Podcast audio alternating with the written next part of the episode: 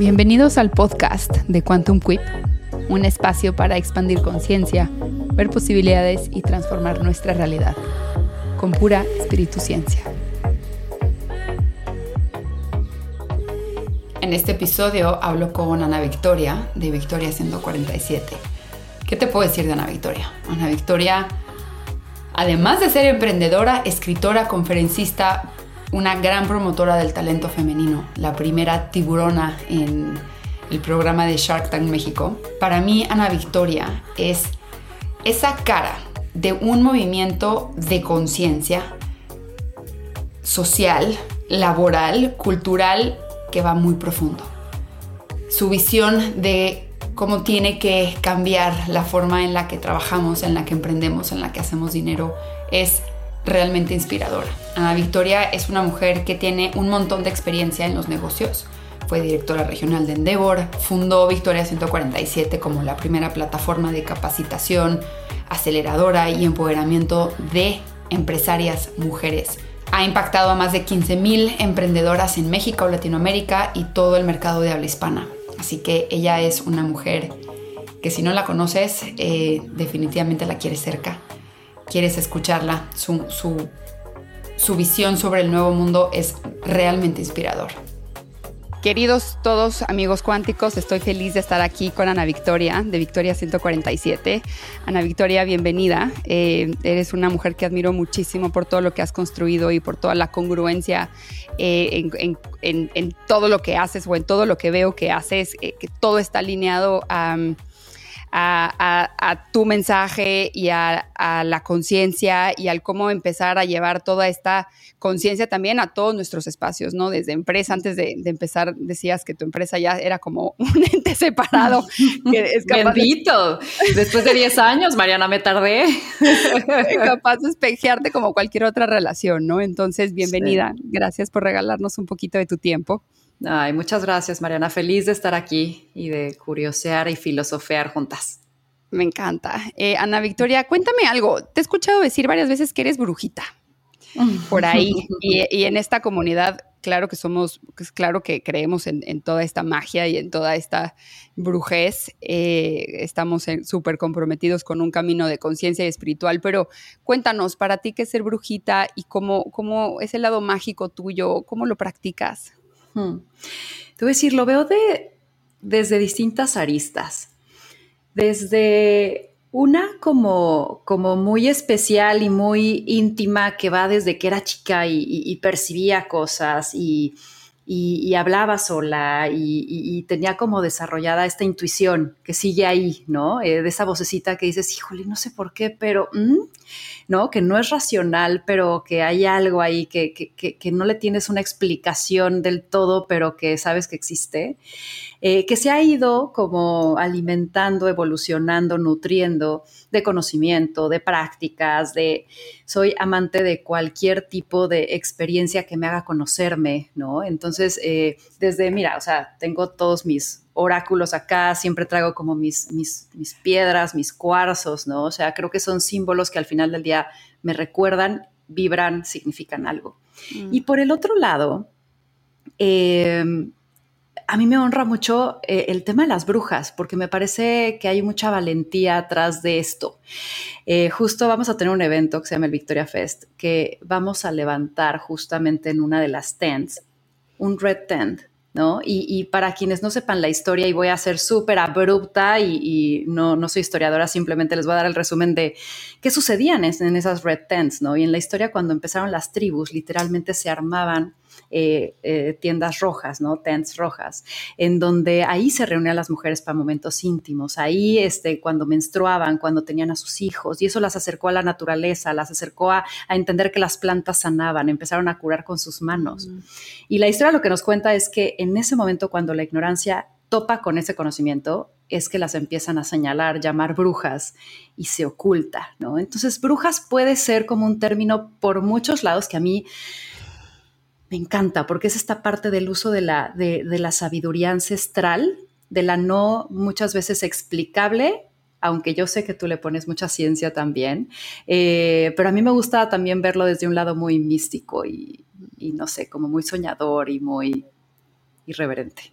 Me encanta, me encanta porque sí, sí, la ciencia siempre nos puede regalar un poquito de confianza, pero también soy de la idea de que si lo puedes explicar, entonces no es. O sea, lo que es es lo místico, ¿no? Y, y, lo místico van a ser de la paradoja, o sea, lo que tiene verdades, por así decirlo, opuestas muy fuertes que dependen de mucho contexto de una experiencia. Entonces, sí, sí, me encanta ese lado mágico que no tampoco tiene explicación. Siempre digo que yo le hablo a mi primo el escéptico que de plano está muy perdido en la, en la confianza, ¿no? Y, y, para eso estamos acá, para llegar a ese lado.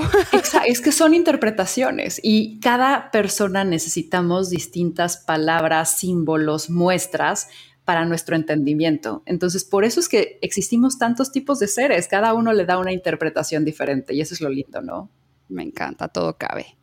Y Anavik, cuéntanos cómo nació Victoria 147, de dónde llegó esta inspiración y de todas las mujeres que ayudas.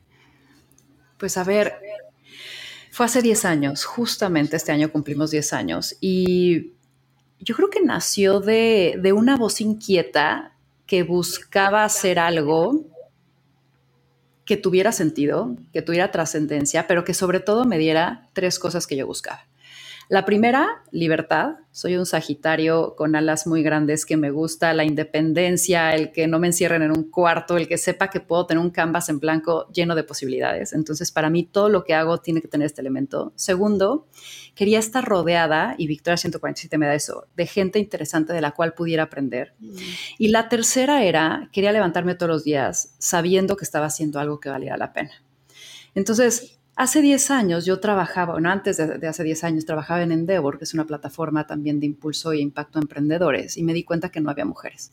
De un portafolio de 100 emprendedores, solo tres de ellos eran mujeres. Yo era de las pocas mujeres en las salas de juntas, o sea, le estoy hablando hace 14, 15 años, ¿no?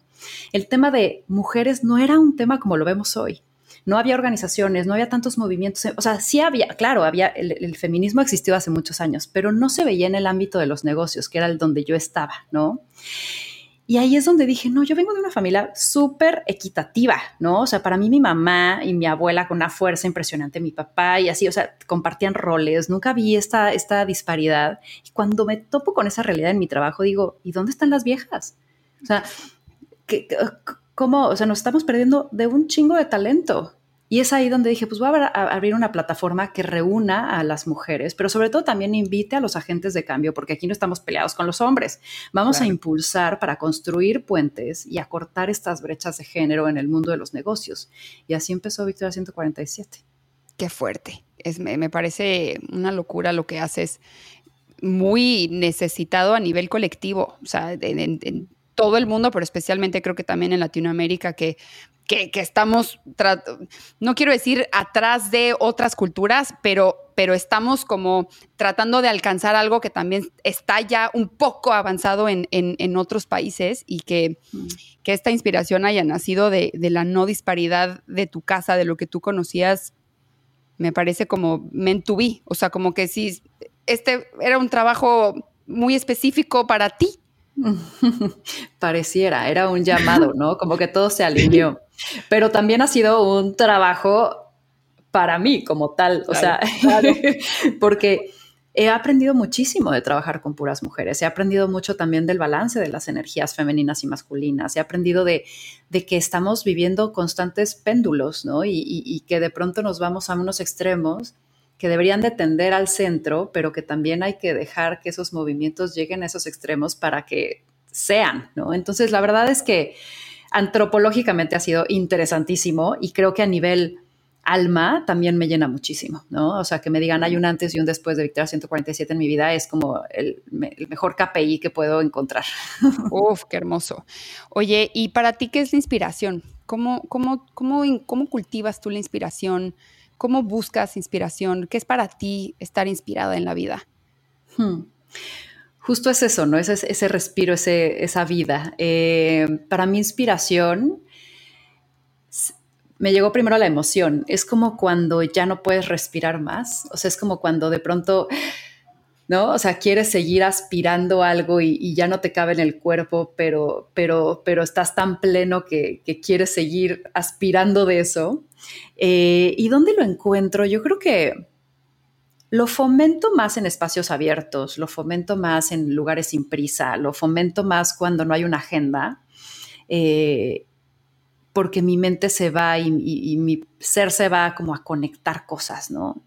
Eh, me encanta llevarme un cuaderno, me encanta como escribir, algo, algo que también, y me quiero retirar haciendo esto, ¿no? O sea, y cada vez lo digo porque lo, quiero decretar en el buen sentido porque lo estoy haciendo, ¿no? O sea, al final del día me estoy encaminando hacia allá. Escribir me trae mucha inspiración, leer, soy amante de las palabras, soy amante de las palabras que riman, eh, que, que, tienen significado, que tienen trasfondo. Entonces, a la hora de decir palabras, a leer palabras me inspiro un montón, me inspiro de la gente.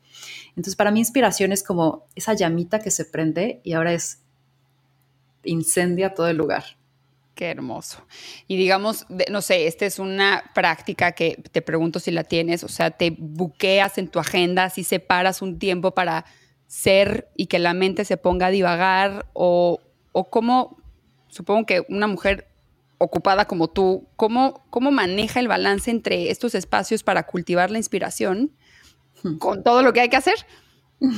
Hay momentos en mi agenda para no tengo ningún propósito, solo es tardes de Ana Victoria y entonces como que me libero porque también digo, no puede ser que también cronometrice, ¿no? Estos espacios libres, es como, por Dios, Ana Victoria, ya, deja tu Excel a un lado. Entonces hay, veces que no tengo una, un propósito, ¿no? Abro mi agenda y digo, en la tarde simplemente voy a cerrar mi computadora y estar, ¿no?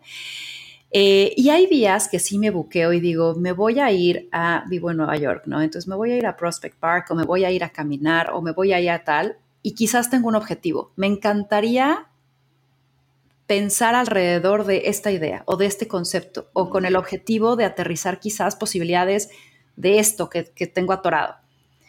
Y así de libre. Y me doy espacios grandes como para que justo no haya esta prisa de, ay, no, pero en una hora tienes que sacar 18 ideas. No, o sea, la inspiración para mí no va correteada.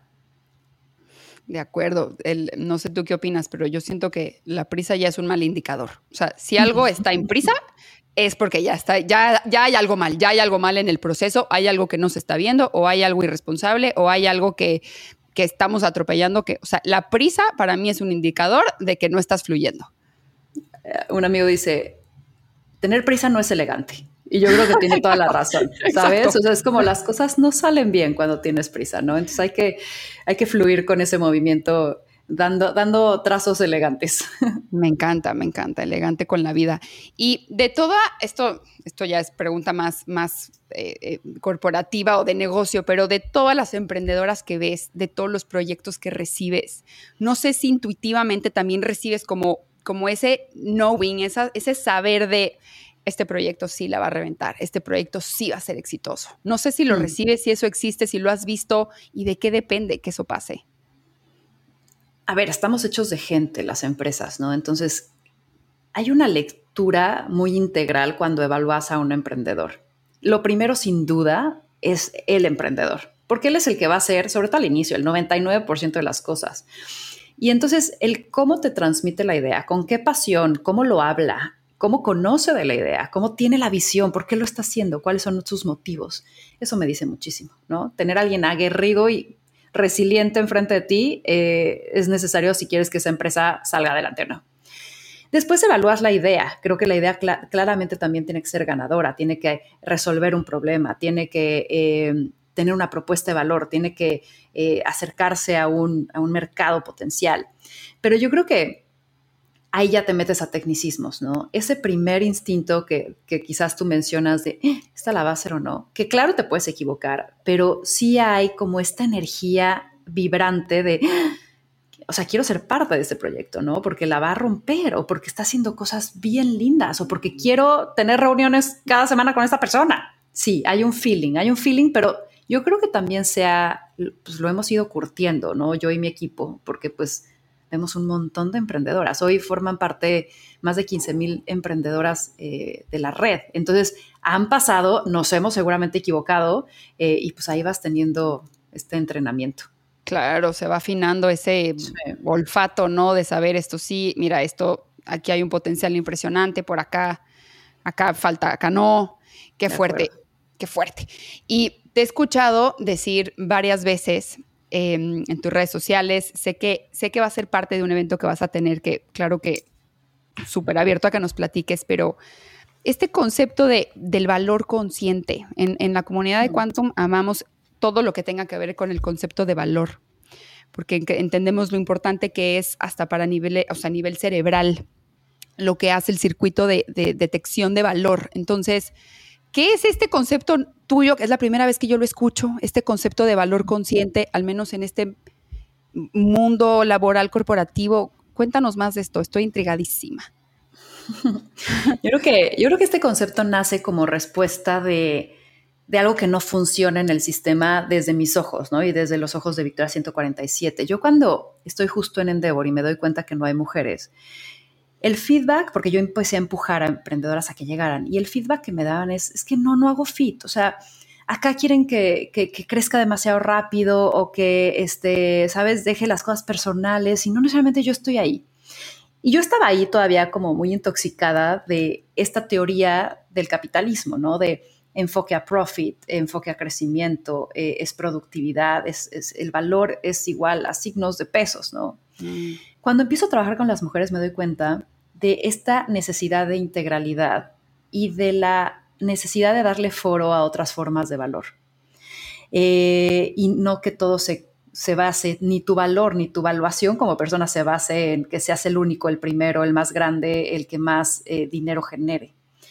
Claro que el dinero tiene que estar en la ecuación porque hoy es un, medio y una herramienta que, que, transacciona cosas, ¿no? Pero no tiene que estar por encima de otros valores que también son importantes. Entonces, valor consciente para mí es como un concepto que, me gustaría que se acuñara en las empresas, que lo pongamos al frente y que justamente balancee la forma en la que nosotros eh, generamos este valor, ¿no? Y, y, tiene seis aristas el concepto que estamos creando sobre, primero, el crecimiento circular. El crecimiento circular versus el hipercrecimiento el crecimiento exponencial, ¿no? Hoy estamos viendo todos estos unicornios, estos humos, esta, este, esta obsesión por en poco tiempo logra mucho y, yo, yo creo que es una bomba de, humo que, que, que, que está convirtiendo en una burbuja, que además está contaminando el ecosistema porque todas estas empresas, sobre todo tecnológicas, fintechs y así, que traen una propuesta de valor, entre comillas, de, este crecimiento acelerado que solo va a beneficiar a pocos, que son sus socios, destruyen el ecosistema porque de pronto eso, ya ver, tú estás sobre, este, estás sobregirado de levantamiento de capital. Eh, no necesariamente tienes números rojos, números negros, o sea, estás en números rojos. No has, no has todavía eh, demostrado que puedes generar eh, rentabilidad pero estás quemándote cash, llevándote a todo el talento a tu empresa, haciéndonos poco competitivos al resto en esta burbuja que no es real y que muchas de las empresas nos están demostrando, ya están cayendo, de que no es sostenible, ¿no? Y no es para todos. Entonces, esta parte de crecimiento es bien importante. Tendría que ser sustentable, tendría que ser crecimiento mucho más cíclico, mucho más eh, natural. Segunda arista es la colaboración hay que trabajar en colectivo. O sea, dejemos ya esta parte de una competencia tóxica de tengo que ser el único. No, unamos fuerza y, creo que esa parte también nos remite mucho a cómo funciona la naturaleza. La tercera es la equidad y la equidad no solo desde género, la equidad desde el reparto de oportunidades igualmente, ¿no? Que todos podamos tener acceso a oportunidades. La cuarta es impacto sustentable. Y aquí es donde la medición no nada más es económica, sino también social y también medioambiental. Y la última es la suficiencia. El otro día me preguntaban, ¿cómo van a ser estas empresas del futuro? Y les dije, ojalá y es que tengan llenadera. O sea, que llegue un punto en donde sepas que tu crecimiento es cíclico, ¿no? Y que de pronto vas a llegar a un punto en donde si ya no puedes crecer más porque tu valor va en detrimento, empieces a convertirte en algo mejor. Como los árboles no crecen infinitamente, llegan a un punto en donde dejan de crecer y dan frutos. Eso es donde tendríamos que tener esta visión las empresas. Entonces, para mí valor consciente es justo una forma distinta de apreciar el valor que pueden generar las empresas y tener la congruencia de seguirlo, porque no es fácil, y que empecemos a apreciar el valor social y el valor eh, medioambiental con la misma proporción que el valor económico. Híjole, que, o sea, esta, no sé cómo te va a ti planteando este, este concepto de valor consciente en un mundo como es el del corporativo, en donde hay esta, esta a veces una mentalidad muy autoritaria y muy enfocada a solamente el resultado y ese resultado económico tiene que ir pues creciendo, cueste lo que cueste. O sea, si tengo que meter más recursos, si tengo que comer más al mundo, si tengo que pisar a quién sabe quién, si tengo que comprar la competencia, eh, si tengo que, o sea, con tal de mantener ese número como creciendo. Cuando tú llegas con este, con este concepto de valor consciente, el cual me vuela la cabeza, ¿cómo te va? ¿O qué, ¿Con qué te estás enfrentando? El tema es que no es para todos, ¿no? Y, como todo, creo que por eso lo estamos como poniendo al mundo y que vibre quien tenga que vibrar con él y se acerque quien le haga resonancia, ¿no? O sea, al final, como dices, o sea, estamos en este rat race en donde nada es suficiente y siempre estás corriendo y siempre es para mañana, no es para hoy y siempre hay un mejor lugar al que puedes llegar en, vez de estar en el mejor lugar hoy, ¿no? Y creo que esa dinámica nos está matando, o sea, porque nos está llevando a una velocidad que, que, que, que, nunca habíamos tenido tantas enfermedades mentales, tanta depresión, tanta gente medicada, y va mucho hacia eso, ¿no? Al estarte en comparación constante y que nunca sepas que eres suficiente el hoy. Entonces, claramente hay choques porque cualquier propuesta que vaya en contra del status quo se cuestiona y está bien. Habrá algunos que no lo acepten, habrá algunos que sí. Dentro de Victoria 147 tenemos un área de consultoría y hacemos eh, una certificación de equidad. Hubo una vez, imagínate estos, estos ingredientes puestos en una misma mesa. Estábamos en Monterrey con un este, consejo directivo de un banco, entonces ya te imaginarás puros hombres, arriba de 50, y les llevamos el diagnóstico de, oye, ¿quieres diversidad en tu banco? O sea, este es el resultado y este es el plan de acción, pero pues no estás nada bien. Y su postura fue, aquí se queda esto, no se comunica, no me alborotes el gallinero. Entonces, claro que hay gente que te dice, no, Barrera, yo no estoy listo, yo quiero el corto plazo. Valor consciente es una propuesta a largo plazo. Es decir, sí, sí, sí, puedes sacarte tus tres pesos con 50 centavos para ti, tus socios hoy, pero pasado mañana vas a tener que sacar a tus empleados, te, comiste el planeta porque usaste pésimo los recursos naturales, o sea, destruyes más de lo que construyes. Entonces, yo creo que es serte fiel a tus valores, entender que no todos van a opinar igual que tú y está bien, eh, e irte hacia donde si estás construyendo algo y llegando a gente que quiere ser parte de él. Yo creo que habrá momentos para todos, ¿no? Y, conceptos para todos. O sea, hacer, o sea, que los que resuenen con este tipo de concepto, ahí entonces construir. Exacto. Porque, porque además, o sea, lo que estás diciendo, es que además a mí me parece, ya cuando lo pones así es obvio. O sea, creemos que no nos estamos acabando al mundo eh, y está uno construyéndose su riqueza, pero para un mañana que puede ser que ni exista. No por, no por ser fatalista, o sea, de verdad no, es solo veamos los números, o sea, veamos las investigaciones, o sea, veamos cómo nos estamos acabando al planeta y de qué te va a servir. No, y además vivimos un simulacro de pensar crecimientos infinitos cuando los recursos son finitos. Entonces ahí sí es matemática, ¿no? O sea, y, y, y entonces Veo tantas mentes tan brillantes pudiéndose enfocar en resolver problemas reales que justamente vaya de, oye, en tantos tiempo, en tantos años está proyectado que no tendremos agua. ¿Por qué no empezamos a hacer algo por ahí en vez de vender algo frívolo, innecesario, este, que genere sobreconsumo? ¿Por qué no hacemos algo que valga la pena para, a ver, bien de todos nosotros, porque nuestros nietos van a ser parte de ese problema, ¿no? Entonces, y también esta parte de suficiencia en el término de, creo que es subjetivo saber qué tanto es suficiente, ¿no? Y, qué, tanto tú tienes necesidades o qué tanto son gozos que quieres tener y está bien.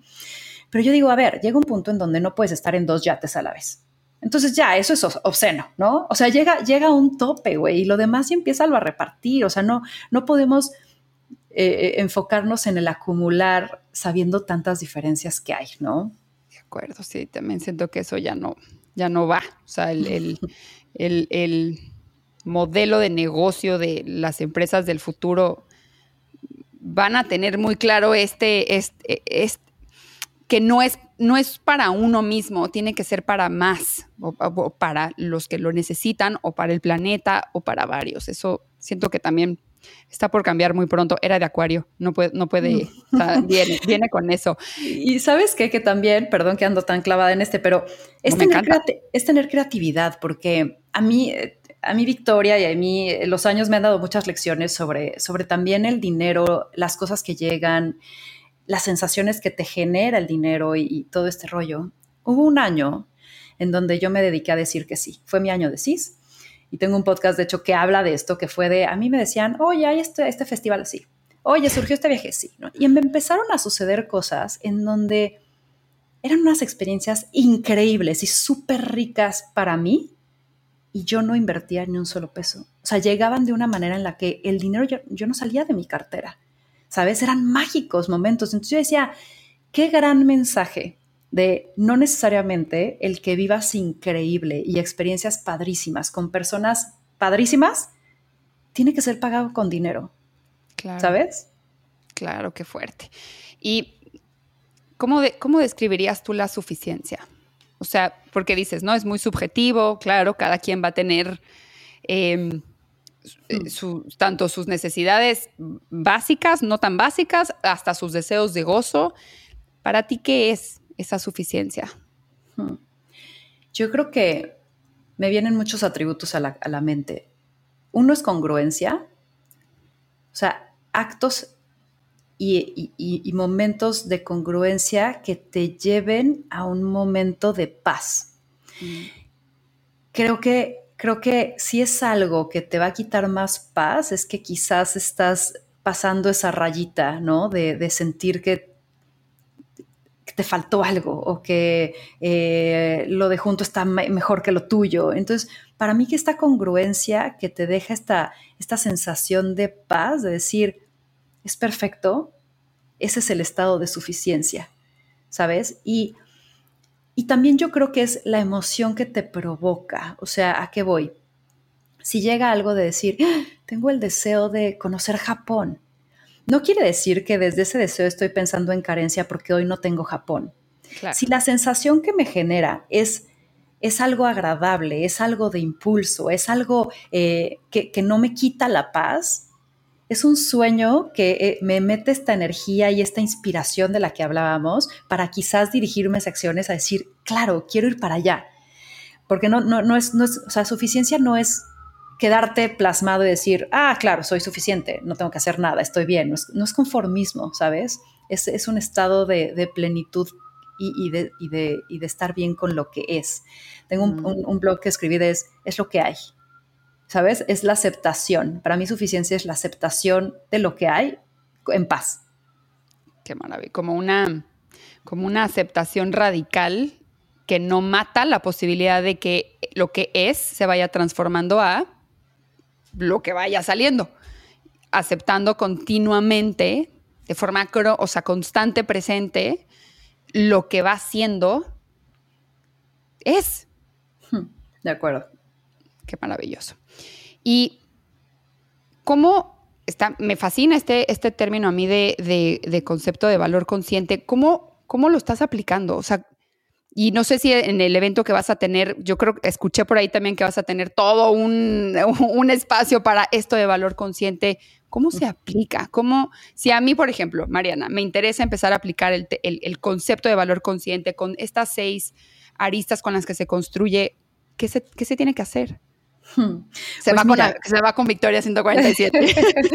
pues a ver, creo que es el, momento en el que está es que estamos arropándolo para justo compartirlo, ¿no? O sea, en la etapa que ahorita estamos es, estamos siendo bien congruentes en todo lo que hacemos en Victoria. El primer paso era nosotros empezarlo a aplicar y no de pronto decir, ah, sí, sí, valor consciente, pero chavas de comercial tienen que crecer tanto y, si no llegan a sus metas económicas me valen madre sus, o sea, sabes, como que es, es tener la congruencia. Entonces, ahorita, de aquí a un par de meses, lo estoy adoptando dentro de la empresa de decir, lo tenemos que sin el mal uso de la palabra, mamar, güey, ¿sabes? O sea, es como es nuestro, encarnar. Para después lo estamos transmitiendo en todos los programas de nuestra academia, como para que las empresas también empiecen a evaluarlo. Y entonces, dentro de nuestros programas va a ser el, pitch, no es nada más vamos a evaluarte por tu EBITDA y tus ventas y tu crecimiento. Es qué impacto social estás generando, qué impacto medioambiental estás generando. Para empezar con la primera capa que es conciencia. Todo empieza por darte cuenta de decir, ¡Ah! órale, ¿cuál es mi paso por este mundo? ¿Estaré impactando positivamente? ¿Soy parte del problema o soy parte de la solución? Entonces, la primera capa es, a través de nuestros programas de academia, a través de nuestra consultoría eh, dentro de Victoria, es llegar a las empresas y llegar a las emprendedoras diciendo, oigan, tenemos esta propuesta. ¿Qué tal si empezamos a reflexionar cómo son nuestras acciones en estas tres aristas y las empezamos a medir? Para después empezar como a esparcir el mensaje, ¿no? Uno de los momentos va a ser en nuestro, en nuestro evento anual, el Victoria Fest, que es en marzo. Otros serán en las conferencias que damos, ¿sabes? En las entrevistas que de pronto también nos invitan, como para que este concepto se empiece a masticar. Y bueno, o sea, tenemos este diagrama feliz de compartirlo y feliz de que cada persona lo, lo empiece a adoptar, ¿no? Y empiece sobre todo a hacer una reflexión. Claro, claro, qué increíble. Me encanta, creo que este concepto tenía que nacer de una mujer, porque las mujeres tenemos esta capacidad de, de, expandir el valor, eh, no porque los hombres no puedan, simplemente por cómo está hecha la estructura del cerebro que puede soportar más puntos a la vez. Por eso las mujeres, súper comprobado, ¿eh? No, esto no se en contra de los hombres, por el hecho de que las mujeres pueden ser mamás y atender muchos puntos, sostener muchos puntos de lo que se tiene que hacer, son más propensas al multitasking. Y y lo mismo lo podríamos llevar a la expansión de valor. Yo puedo ver valor, puedo reconocer que existe valor en cuidar el medio ambiente, que es igual de importante que cuidar los números económicos, que es igual de importante establecer un modelo de negocio que colabore con el entorno. O sea, no me voy a comer al de enfrente. ¿Cómo lo sumo también para cuidar al, a mi vecino, al prójimo, al que, al que me da de comer, al que, al que recoge la basura? O sea, es igual de valioso eh, esta parte social, que es igual de valioso este crecimiento cíclico de, de, de crezco, me transformo, crezco, me transformo, sigo expandiendo el valor, sigo expandiendo el valor, no, no sé, esa idea de, tengo una idea y esa idea la voy a explotar hasta que ya no dé más, para entonces yo convertirme en algo, mm, no sé, esa, ese pensamiento egocéntrico, porque pues ahí solo hay un yo, ¿no? Solo hay uno y los míos y mis intereses y solo lo que yo quiero, me parece brutal. Me, parece el, futuro. Ahorita decías, eso es, es, es, una espiral, justo. O sea, lo, que aquí se intenta es que es, una espiral y que va creciendo. Y lo que decías de las mujeres es muy interesante porque creo que es la energía femenina la que hace, hacía falta, ¿no? En este rollo, en decir, no nada más es el fin, es la experiencia, es el camino. Eh, hay un libro que se llama The Feminine Economy, o sea, para sacar todo este decreto de valor consciente me leí todos los libros, me leí también al güey de Patagonia, que es bueno, o sea, mi ídolo, ¿sabes? Eh, y justo Feminine Economy decía, es esta, o sea, es el replanteamiento de un balance de, de, valores femeninos y masculinos. Yo creo que ninguno está por encima del otro, son complementarios y hay que entender cuándo uno te lleva a un mejor lugar, trabajando con mujeres. Y ver, te voy a ser sincera, estando en Endeavor y tan chavita, claro que los valores de cuando yo evaluaba a un emprendedor era cuánto crece, cuánto factura, cuánto gana. Y cuando empecé a trabajar con las mujeres, las primeras veces era como de, ay, pero ¿y por qué piensas chiquito? Pudieras lograr todo esto, tal. Cada vez que las conozco más, es que ellas no están dispuestas a sacrificar otras cosas que en su vida son importantes y que la sociedad quizás porque no tiene un signo de pesos no lo pone al mismo valor. Pero para ellas el tiempo con sus hijos, para ellas la salud mental, para ellas este balance, ¿no? Que buscamos mucho es, es eso, son cosas que no tienen un signo de pesos, pero que valen. Y hay que empezarlo a nombrar, ¿no? Es, es así, es así, no todo es el dinero, el, hay, hay más. Y de hecho, de hecho, cuando uno engloba todo lo que sí tiene valor llega a la abundancia, entonces llegan más posibilidades de hacer dinero. no, te van a faltar, es que no te va a faltar las cosas, ¿sabes? Y o va a llegar como dinero o va a llegar abundancia materializada de otra forma. El, oye, te presté mi casa, vente a no sé qué, ay, vete de vacaciones, mira, yo no lo voy a usar. O sea, se te empiezan a presentar cosas que es, no necesito nada más, estoy bien, se me presentan, ¿no? Es suficiente. Me encanta. Oye, Anavik, ¿y cómo estás viendo todo este movimiento obvio global de, la conciencia, ¿no? que cada vez se vuelve más mainstream que fan, a favor? Em, ¿Cómo ves que se está, se está aplicando todo este, este, todo lo que es la conciencia al mundo de los negocios? ¿Cómo lo ves? Hay países que lo, llevan aplicando más tiempo. Em, ¿Cómo va este término en el, en el mundo de los negocios? No sé, o las generaciones están en mucho choque. A ver, yo, yo creo que hay choque por todos lados, sí, porque hay como una, hay nuevas propuestas, hay acceso a demasiada información y estamos hoy todos conectados, entonces estamos sobreinformados y sobreestimulados, ¿no? Em, a ver, yo creo que la ONU puso estos objetivos para el 2030, que son los Objetivos de Desarrollo Sostenible, son los ODS e hizo que varias empresas a nivel global firmaran estos objetivos. Y estos objetivos son 17 y cruzan distintos, o sea, lo que quieren es hacer un mundo sin pobreza y sin desigualdad, ¿no? Eh, y entonces cruzan distintas aristas. Nosotros lo tenemos muy relacionado porque cruzamos educación de calidad, igualdad, este, este desarrollo este, económico, pero hay muchísimos más. Entonces sí hay una, hay una presión de guys, se nos va a acabar este rollo, no puede haber tanta desigualdad y tenemos que cuidar al medio ambiente. Entonces, los que somos agentes de cambio en este sentido, que somos las empresas, los gobiernos, la sociedad civil, tenemos que alinearnos a estos objetivos para poner estos granitos y llevarnos a un mejor lugar.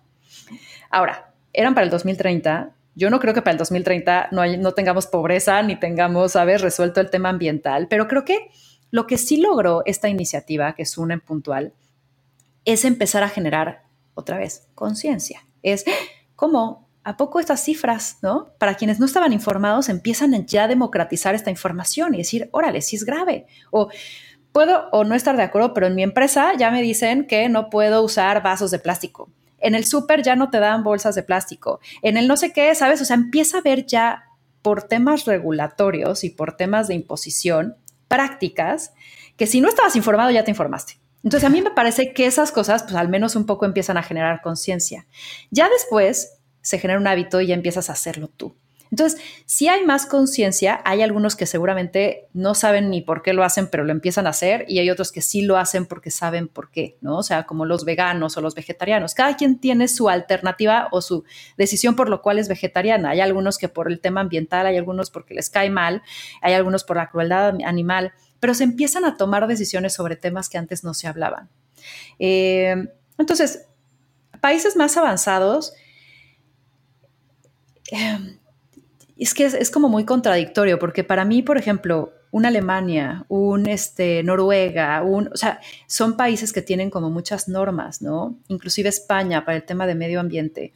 Eh, después te vas a Estados Unidos y hay muchísimo que se está haciendo, pero también hay otro extremo de sobreconsumismo y generación de basura y tal, que es como, ay, ¿a qué le das peso, no? Siempre hay oscuridad y, son, este, y luz en el mismo lugar. Pero pero desde mi punto de vista, empiezan a organizarse, empezamos a organizarnos y creo que es, un buen punto de partida. Me encanta. Oye, y una emprendedora o un emprendedor que aún no puede percibir que es suficiente, porque pues si el número no le da, o sea, porque no le alcanza, no le alcanza, no, o sea, lo que genera no le alcanza para estar tranquilo. Esa persona, algún consejo que le quieras, que le quieras dar en cuanto a valor consciente, más allá de porque está fuerte que te digan, no piensa en todo esto cuando, espérate, y yo de dónde, cómo como hoy. Parto de entonces decirle a quién y en qué proporción le generas valor. Porque como tú decías, el valor llama valor y uno de los valores se puede traducir en dinero, en, ¿no? en otros recursos. Entonces, si tú estás resolviendo una solución, un problema real, eh, la gente va a querer que, tu solución, ¿no? Te va a buscar, o sea, vas a generar algo. Entonces, yo creo que lo primero que le diría es cuestionate si lo que estás poniendo en el mundo tiene valor a alguien, le provoca valor a alguien. Y si no, ajustalo o enfócate en un distinto mercado o lleva y lanza otro producto tu energía destínala en un lugar en donde tenga el retorno de la, en la misma proporción de la energía que das, ¿no? Yo creo que es eso, es al final del día encontrar este balance de si sientes que estás dando demasiado y no ves a cambio resultados en estado de ánimo, en económico, en paz mental, redireccionate, mana. Algo no estás haciendo bien o estás viendo o no fue el tiempo correcto, ¿no? Esa es otra, ¿no? Hay, últimamente estoy viendo cómo hay proyectos y productos que llegan antes. Hmm. Llegan antes al mercado. Hay unos que llegan después, entonces ya, ya cuando llegan ya el valor no está tan percibido, pero también antes. Sí. Sí, y, está cabrón. O sea, yo te voy a decir, yo creo que muchas de las cosas que pusimos nosotros en el mercado hace 10 años en Victoria llegaron mucho antes y entonces por eso de, 25 mil puertas que tocábamos nos abrían una y asustados, ¿no? Claro. Eh, y, hay, y hay que ser, o sea, hay que entender dónde ser rebeldes y, y entender que los esfuerzos quizás es que están rompiendo barreras y vas a tener un, un retorno a largo plazo, retorno energético, económico, lo que sea que pongas ahí y tienes que entender también en tu negocio cuáles van a ser los quick wins, ¿no? Porque claro, tienes nómina, tienes que tragar, tienes que, o sea, tienes que consumir algo para estar en este mundo, consumir una lechuga, aunque sea, ¿no? O sea, este, algo. Entonces tienes que tener este, este, este balance y ser como bien astuta. O sea, yo creo que algo que me encanta de los emprendedores es esta parte, ¿no? Sensible de ok, de resolver, ¿no? Si no es por aquí, me voy para allá, si no sé qué, es como de detectar, es como el Wi-Fi. Algún día eh, un amigo mío me decía, es que yo traigo el Wi-Fi de las oportunidades abierto, güey. Y si de pronto veo que alguien en mi equipo lo trae apagado, bye, güey, ¿no? O sea, porque tienes que estar todo el tiempo pensando cómo puede ser una oportunidad. Y yo creo que va, va un poco de eso, ¿no? Me encanta, amo, me voy a quedar con el Wi-Fi de las oportunidades. Eh, ¿Qué haces cuando la vida se te pone incómoda? Hmm. Mira, he aprendido a dejar el impulso un poco al lado porque soy un fuego así de, ya sabes, si ya me veo escribiendo mensajes, este, pero ya viéndome fatalista, o sea, sí, mi primer instinto es reaccionar, es ser impulsiva. Lo que he aprendido a hacer es respirar, es dejar que pase tiempo, sacar eso en quizás personas de confianza y que les digo, oye, me está pasando esto, ¿qué opinas? Entonces se lo cuento a mis personas de confianza, que una es súper racional, la otra es súper emotiva, la otra es súper creativa, la otra es súper solo una línea de pensamiento, ¿sabes? Como para entender el bosque. Porque, ah, carajo, cómo nos encanta ahogarnos en un vaso con agua, me incluyo. Y, ah, cómo estás así en el Zoom y solo ves el árbol. Hablar con gente, uno, me sirve para sacar y que ya no me carcoma el querer hacer algo impulsivo. Dos, me ayudan a ver el bosque y entonces en ese momento digo, ah, mira, no había visto eso porque todo se trata de percepción. ¿Qué lentes, con qué lentes decides ver el mundo? ¿Con qué lentes decides evaluar esa situación que te está pasando? Hay veces que nos pasan cosas dolorosas, no todo tiene que ser, ah, qué feliz, no, vele el lado positivo. También el positivismo tóxico es como, no, espérate, güey, ¿no? O sea, la vida, hay momentos difíciles, pero tómalos con una perspectiva que no te carcoma el momento. Y hay veces que es también abrazar esa sensación y decir, estoy pinche incómoda, güey, tengo ansiedad atraviésala, ¿sabes? O sea, también para eso están las emociones, para sentirlas. Algo, algo están enseñando, algo están empujándote, algo están haciendo. Entonces también es de pronto, hoy no, hoy no voy a salir, hoy estoy aquí, voy a Netflix, pizza, a la chingada. Hoy no voy a resolver el mundo, ¿no? Me encanta. Eh, la vida no es para estar feliz todo el tiempo, ¿no? La vida es estar para progresar. La vida, el objetivo es progresar y en el progreso está la liberación y el crecimiento y la evolución pero no es estar feliz todo el tiempo. Eso no es la vida. No, es para eso. Y no es posible, ¿no? Además, y hay valor en todo. O sea, hay valor en la crisis, hay valor en el dolor, hay valor en la incomodidad, hay valor en, en, en, en todas esas decisiones que tenemos pánico de tomar, que al final la vida nos va a acabar empujando a tomarlas. Hay mucho valor ahí. Ay, qué rico es una nostalgia, una linda melancolía, este, porque además también el momento cuando llegue la felicidad, lo aprecias pues, muy chingón, porque sabes lo que es, no, es la no felicidad. Claro, claro. aprendemos en contraste, ¿no? ¿Y cuál ha sido la crisis que más te ha revolcado y que aprendiste? Si pudieras ponerlo en pocas palabras. Yo creo que, yo creo que una que me dolió en el alma, pero me transformó cabrón, fue el terminar esta relación de 10 años y decir, o sea, qué dolor que se te salga del alma alguien con quien has creado tanto y, que, te ves ahí, pero qué dicha que haya sucedido. O sea, para mí ese rompimiento de alma me sacó de un cascarón que hizo que realmente Ana Victoria brillara lo que tenía que brillar. Entonces, para mí ese rompimiento duro fue en su contraparte un florecimiento increíble. Wow. Volviste a ti. Total. o sea, sí, volví a casa. Uf, qué hermoso. Me encanta. Em, ¿Algún otro consejo que le quieras dar a los que o a las que no han emprendido pero quieren? Aquí en, en Quantum hay muchos de estos que hmm. quieren emprender, que se quieren salir de trabajar, pero no, no, no toman esa decisión. Yo lo que les diría es, no hay una sola ecuación eh, y todos somos, tenemos distinta versión al riesgo. ¿A qué voy? Yo empecé estando en paralelo a mi trabajo porque yo ya vivía sola, quería mantenerme y no quería eh, terminar en la calle, ¿no? Eh, que al final del día te lanzas, empiezas a nadar y lo resuelves. O sea, tampoco es el punto final, ¿no? O sea, pero yo lo que les diría es, pruébense. Hay un programa dentro de Victoria 147 que le llamamos desde cero y que les decimos en el inicio. Aquí nuestra, nuestra intención no es que todos emprendan. Nuestra intención es que se decidan si son y tienen la madera para emprender o no, porque para nosotros eso ya es éxito. Entonces, pruébense. Muchas veces nos creamos tantos escenarios en la cabeza eh, y en la mayoría son ficticios. Entonces yo digo, pruébense, háganlo, no se queden con la duda y ya si a la mera les fue bien, pues ya se siguen. Si no, déjenlo ahí y ya se probaron puro futuro apocalíptico, ¿no? Así el, el puro tomamos decisiones en base a futuros apocalípticos que no van a pasar. Nunca van a pasar, o sea, está muy difícil que pasen, pero en la cabeza si ya lo asumiste como la posibilidad verdadera, te cancelaste todas las demás. ¿Cuántos directores de, de películas de terror existimos potenciales? Me sumo, ¿eh? O sea, me pongo la fila. Pero siempre ahí, ahí, ahí estaríamos dar negocio. me encantó. Maravilloso. Ana Victoria, ¿dónde te encuentran eh, el emprendedor, el no emprendedor? Tienes un montón de espacios, tienes, no, creo que dos podcasts, libros, academia, eventos, conferencias, o sea, eres todo terreno. ¿Cómo te encontramos? ¿Dónde podemos aprender más de ti?